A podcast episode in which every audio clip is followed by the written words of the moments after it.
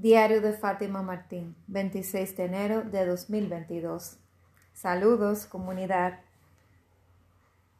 Hoy se está celebrando en mi país el día de, de nuestro padre de la patria principal. Este país es tan especial que en vez de tener un padre, tiene tres. Y hoy celebramos al principal, que fue el que orquestó todo, el intelectual dentro de todo que fue Juan Pablo Duarte, se llama. Y yo me declaro muy admiradora de él, eh, lo admiro muchísimo. Uno de los sueños imposibles que anoté en una tarea que me dejaron este fin de semana, de los 50 sueños imposibles que tengo, uno de ellos, ese sí sé que es imposible realmente porque él ya, Juan Pablo Duarte murió hace muchos años, este poder sentarme a conversar con él.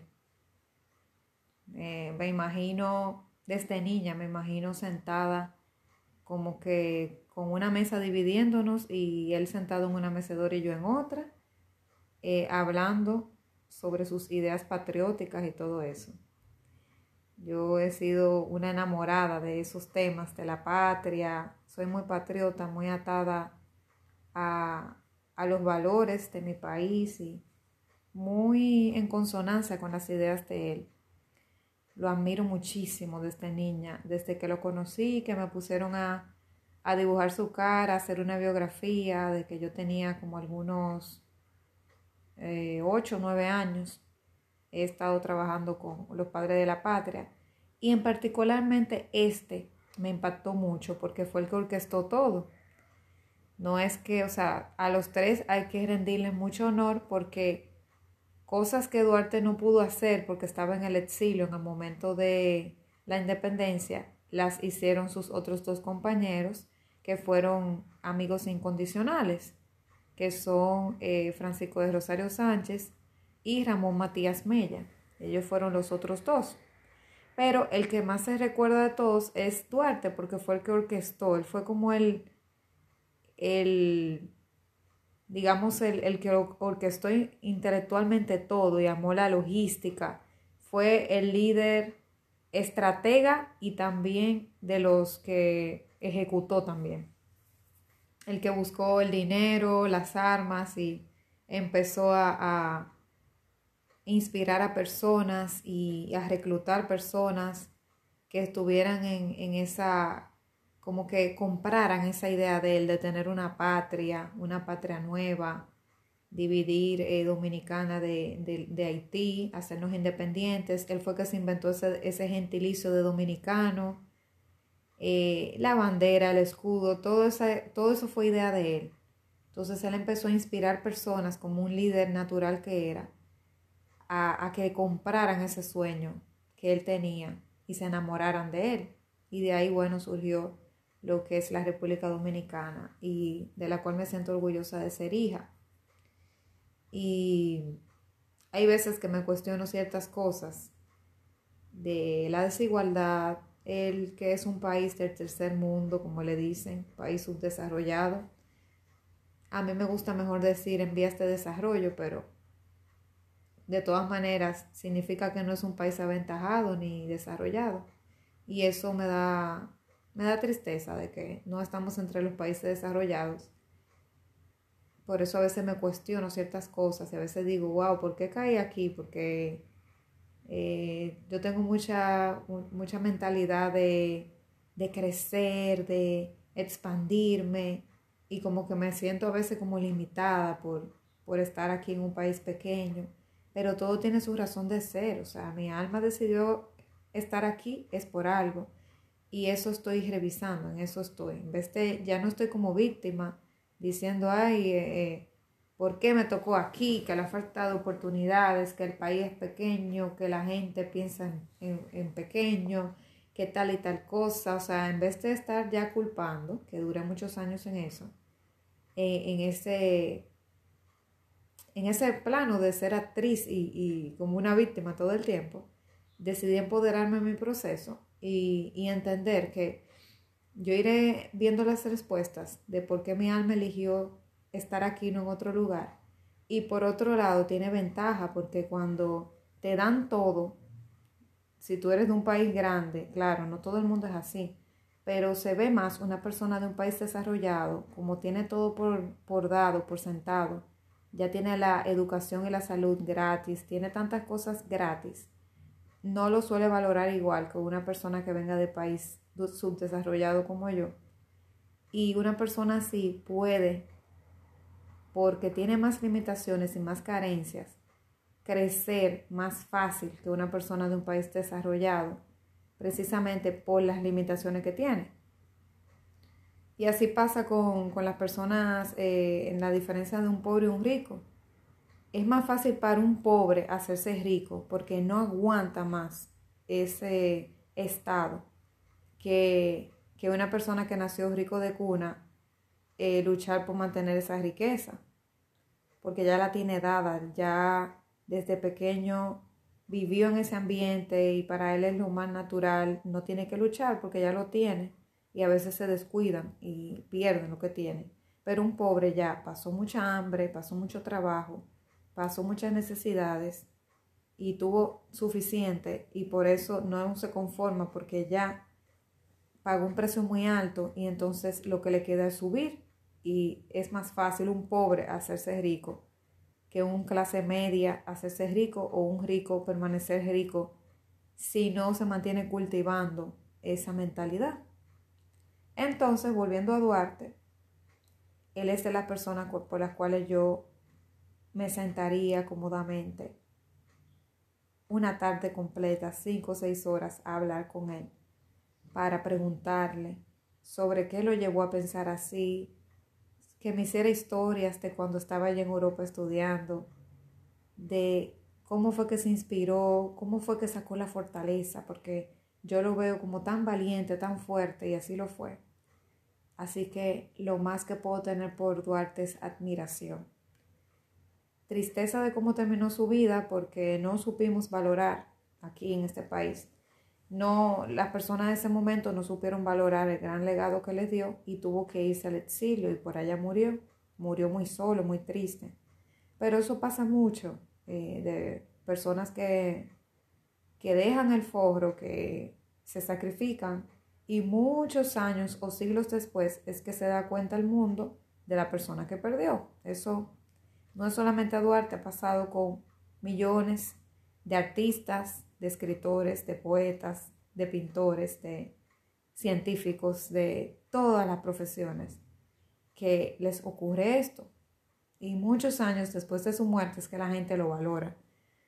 Yo, yo recuerdo el caso de, de Vincent Van Gogh, Vincent eh, no tuvo la, dicha tampoco de que le reconocieran en vida.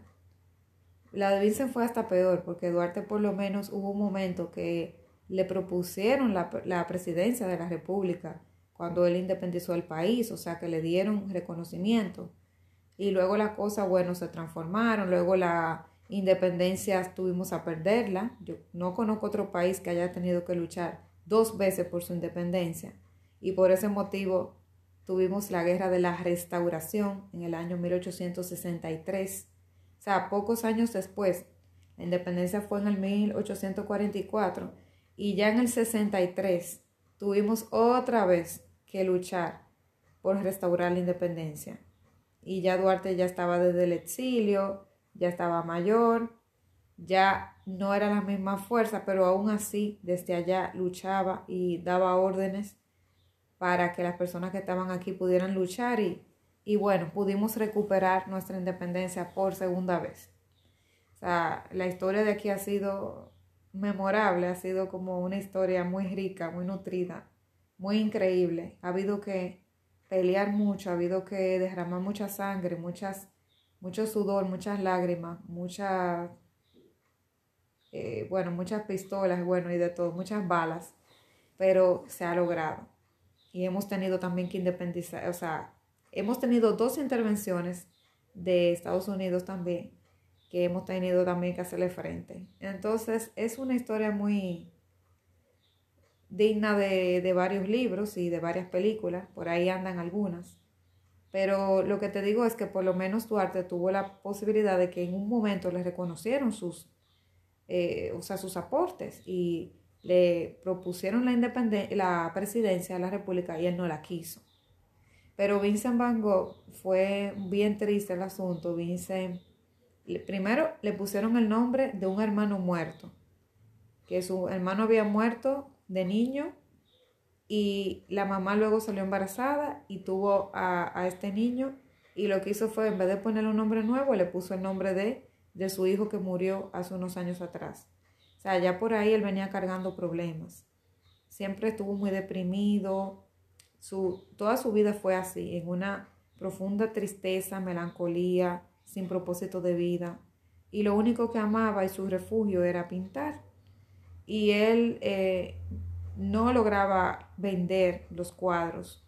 Los cuadros de él realmente nadie los valoró y lamentablemente cuando murió, murió bastante joven, cuando él murió eh, no se había vendido un solo cuadro, murió en la indigencia, murió pobre, murió sin ningún tipo de reconocimiento, un artista de ese calibre. Y luego de que él murió fue que el mundo se dio cuenta de quién perdió. Algo parecido pasó con Franz Kafka también. Y así, pero así es la vida. Entonces, nada, Duarte, mis saludos para ti, conmemorando tu nacimiento el día de hoy. Y sabes que te admiro profundamente. Eres de las personas que, sin dudarlo, desde niña, si pudiera dar vuelta atrás en el tiempo, montarme en una máquina, sin dudas iría donde ti, a sentarme una tarde a conversar contigo. De verdad que eso llenaría mucho mi alma y nada más de imaginármelo, se me aguan los ojos. Entonces, esa es una de las personas con la cual me hubiera gustado. Sentarme a beberme un café y charlar, sobre todo escuchar sin ningún problema. Duraría cinco o seis horas hablando con él sin ningún problema, porque lo admiro muchísimo desde niña. Los valores que tenía, que son muchos de los que tengo yo al día de hoy, que me inculcaron mis padres y a él lo vi como un ejemplo a seguir, sin fanatizarme, viendo sus luces y sus sombras. Pero me, me, me gustó mucho ese, ese ejemplo que Él nos dejó, ese legado. Y es una persona simplemente admirable, totalmente valiente, responsable. Más, más de la cuenta se entregó por su país. Ya yo me he dado cuenta que sé la codependencia de, de tú entregar demasiado, las personas que son eh, demasiado entregadas llega un punto que es excesivo y hace daño. Y creo que le entregó demasiado, más de lo que humanamente debió dar. Y, pero qué bueno, porque esas personas te hacen pensar y hacen la diferencia. De verdad que sí. Mis respetos, Duarte, de verdad. Te admiro muchísimo, te admiro mucho. Y cuánto me gustaría que hubieran más personas como tú en la tierra. Cada cierto tiempo este tipo de personas vuelven en otro cuerpo, pero vuelven con los ideales. Y estoy esperando a alguien como tú nuevamente. Espero tener los ojos abiertos cuando llegues. Si, si me toca de que llegues yo en esta existencia. Y bueno, luego de ponerme un poquito emocional con esto de, de nuestro Padre de la Patria, te quiero hablar del tema de hoy, que tiene que ver con una tripleta ganadora que suele salir mucho a los astrólogos y, predictores de, de, que predicen lo que va a suceder. y es lo, lo del campo de la salud, el dinero y el amor. Y ese es el título de hoy, que son los tres pilares de la vida, salud, dinero y amor. Es algo que cuando a mí me deseaban en mi cumpleaños, me decían, Fátima, mucha salud, dinero y amor a mí me chocaba, porque yo lo escuchaba también a un astrólogo famoso que murió hace unos años, que él hablaba de eso, como que, mucha paz, mucha salud y sobre todo mucho amor. Siempre se despedía él como con esos tres deseos y paz también. Y eh, me chocaba mucho eso de salud, dinero y amor y veía como que tanta gente lo decía que como que me chocaba y lo veía como cliché. Pero en este último año he escuchado mucho a uno de mis mentores que lo sigo y él habla mucho de eso, de que en una vida no va a poder haber felicidad ni equilibrio si no hay salud, dinero y amor. Que no, no es posible que una persona sea feliz si no tiene de las tres. Puede cultivar mucho dinero y no ser feliz. Eso lo sabemos, ¿verdad? Hay ejemplos de sobra. Cuando las personas llegan a la cúspide de su carrera, tienen riqueza y fama, pero están solos, sienten un vacío enorme, porque no han cultivado la espiritualidad, porque no han aprendido a ser felices con ellos mismos, esa es otra, porque a veces pueden tener personas alrededor, pero esas personas no les llenan, porque realmente no han cultivado relaciones humanas con ellos, se han relacionado de manera superficial y a veces también literalmente no tienen a nadie, ni siquiera superficial. Si cultivas solamente la salud, perfecto, mucha salud, pero si no tienes dinero, en algún punto podrías perder la salud. Te preguntarás por qué. Bueno, porque la salud, de vez en cuando te vas a tener que hacer chequeos de rutina. Es bueno, la, la comida sana y orgánica es mucho más costosa en el supermercado que la comida chatarra o la comida que no es tan orgánica. Pero obviamente gastas más en el supermercado, pero inviertes más en tu salud a largo plazo. eso te va a evitar eh, altas facturas en médicos y te puede por mucho alargar tu vida y tu calidad de vida. Porque no es simplemente vivir una vida larga, sino una vida de calidad. ¿De qué te vale llegar a 90 años con un cuerpo que desde los 60 estás arrastrándote para poder llegar ahí? No vale de nada. Entonces, para tú poder tener y conservar esa salud envidiable, tienes que poder tener dinero para los chequeos rutinarios, los suplementos o vitaminas, para comprar esa comida de calidad que te va a ayudar, esa comida que va a ser gasolina para tu cuerpo. Vas a tener que tener eh, dinero para poder que tener un nutriólogo o un plan de rutina de alimentación, sí, en caso de que lo desees. A veces también para pagar un entrenador y, todo lo que tenga que ver con la salud en general. Algún programa, eh, Incluso la salud yo la uno prácticamente a la espiritualidad, porque en la salud hay una salud mental y espiritual, una sanidad. Puede ser que te quieras inscribir a un programa que te cultive la espiritualidad eh, y que tenga una suscripción mensual, una, membresía tipo Mind Valley, valga la cuña. Actualmente todavía no soy miembro de ellos, pero tengo en planes entrar, una, buena, una bonita comunidad. Hay otra que se llama Gaia, y hay muchas comunidades que tienen que ver con esto.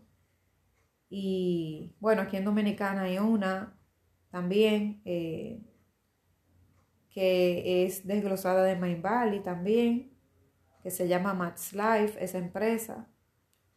Y de ahí fue que yo conocí el coaching porque estudié a través de ellos, porque él fue que trajo la, al orador que, al orador que da las clases de coaching. Él fue como que trajo la franquicia aquí. Bueno, y el asunto es que si quieres fomentar tu salud, ya sea física, espiritual y mental, vas a tener que invertir en esas cosas. En la salud está conseguirte, por ejemplo, un coach de vida para el logro de tus metas, un psicólogo que te apoye o psiquiatra en caso de que necesites. Vas a necesitar, o sea, porque vas a necesitar, aparte del médico físico, que tú tengas un médico de cabecera, etcétera, vas a tener que necesitar ese tipo de apoyo. Un coach o mentor, el, psicólogo y todo eso. O sea, que de la salud se derivan muchos, muchas inversiones, no digamos gastos, pero para eso se necesita dinero, ¿ok? Porque si no tienes dinero, no vas a poder, como te digo, lo básico, comprar alimentos de calidad. No vas a poder comprarlos. Vas a tener que conformarte con lo, la comida chatarra, eh, el alimento enlatado con mucho sodio, o sea, no vas a poder comprar alimentos de calidad para entrar a tu cuerpo.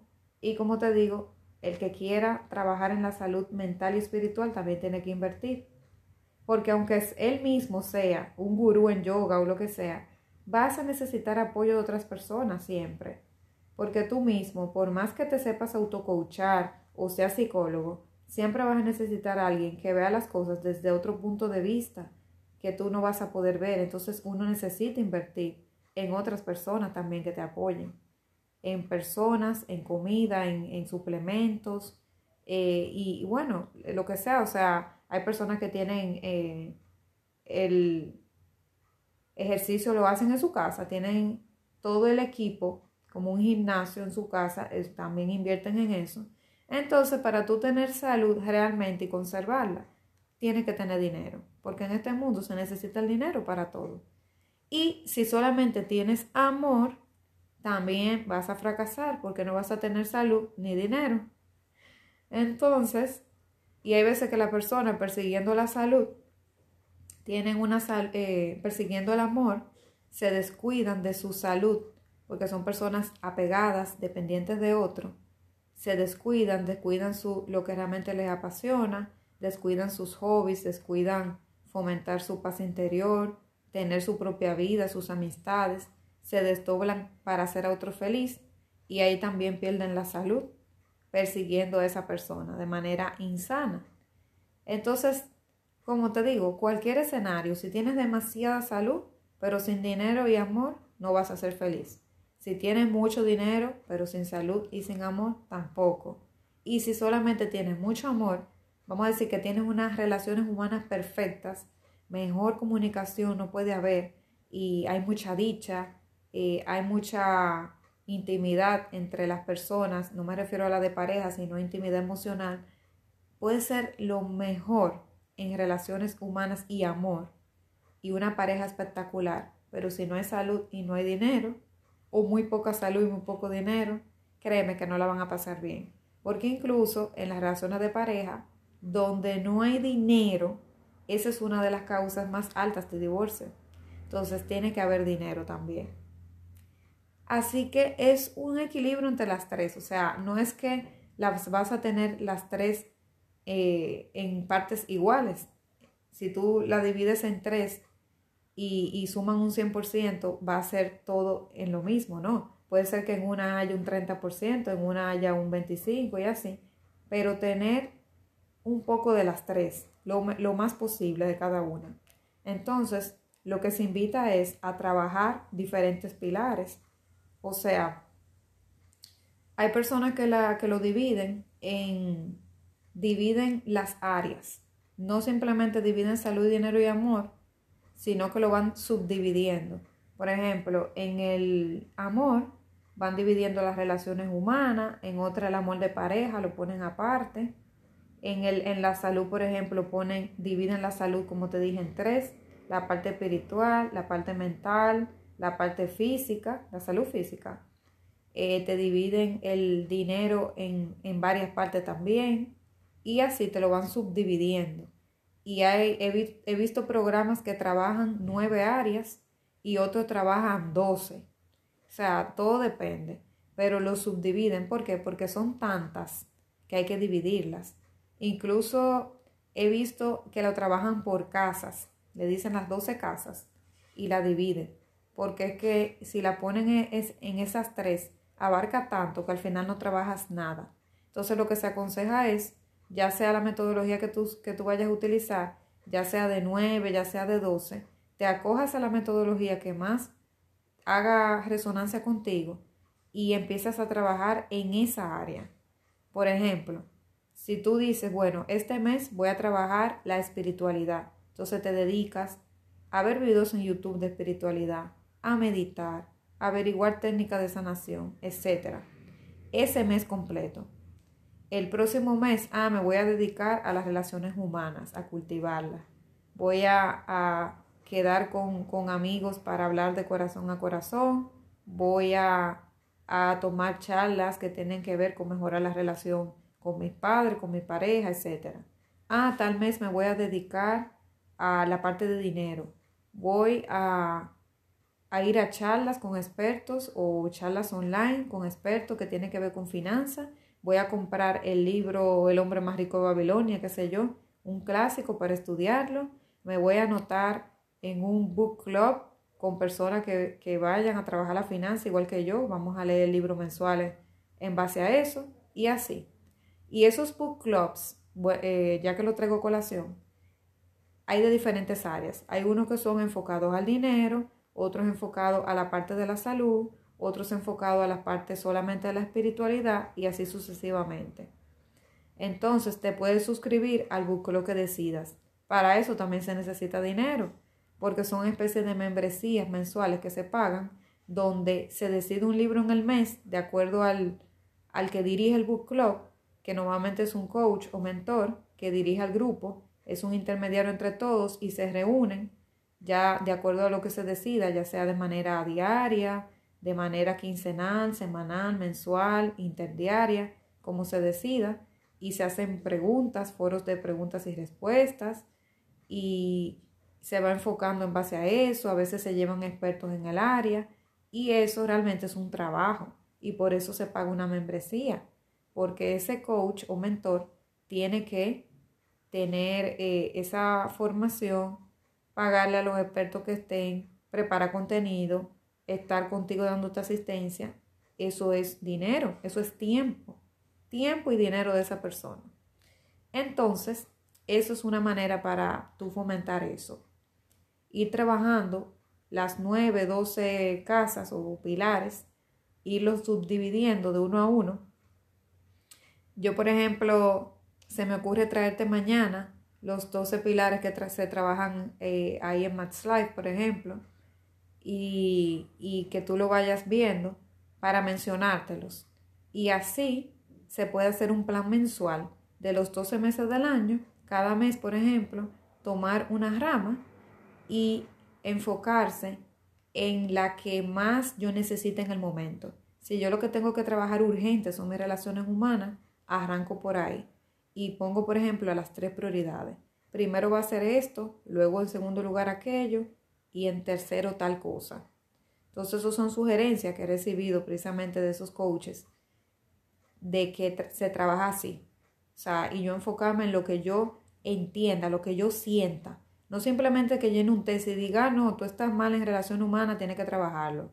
No, yo también sentirme y darme cuenta así. Yo creo que, según mi percepción, lo que tengo que trabajar luego de que hice la meditación es relaciones humanas o no. Lo que más me inquieta es el asunto del dinero. No puedo dormir de noche porque no tengo dinero para hacerle frente a mis deudas, por ejemplo. Y así, entonces vas trabajando, enfocándote en una sola área a la vez hasta que completes el ciclo.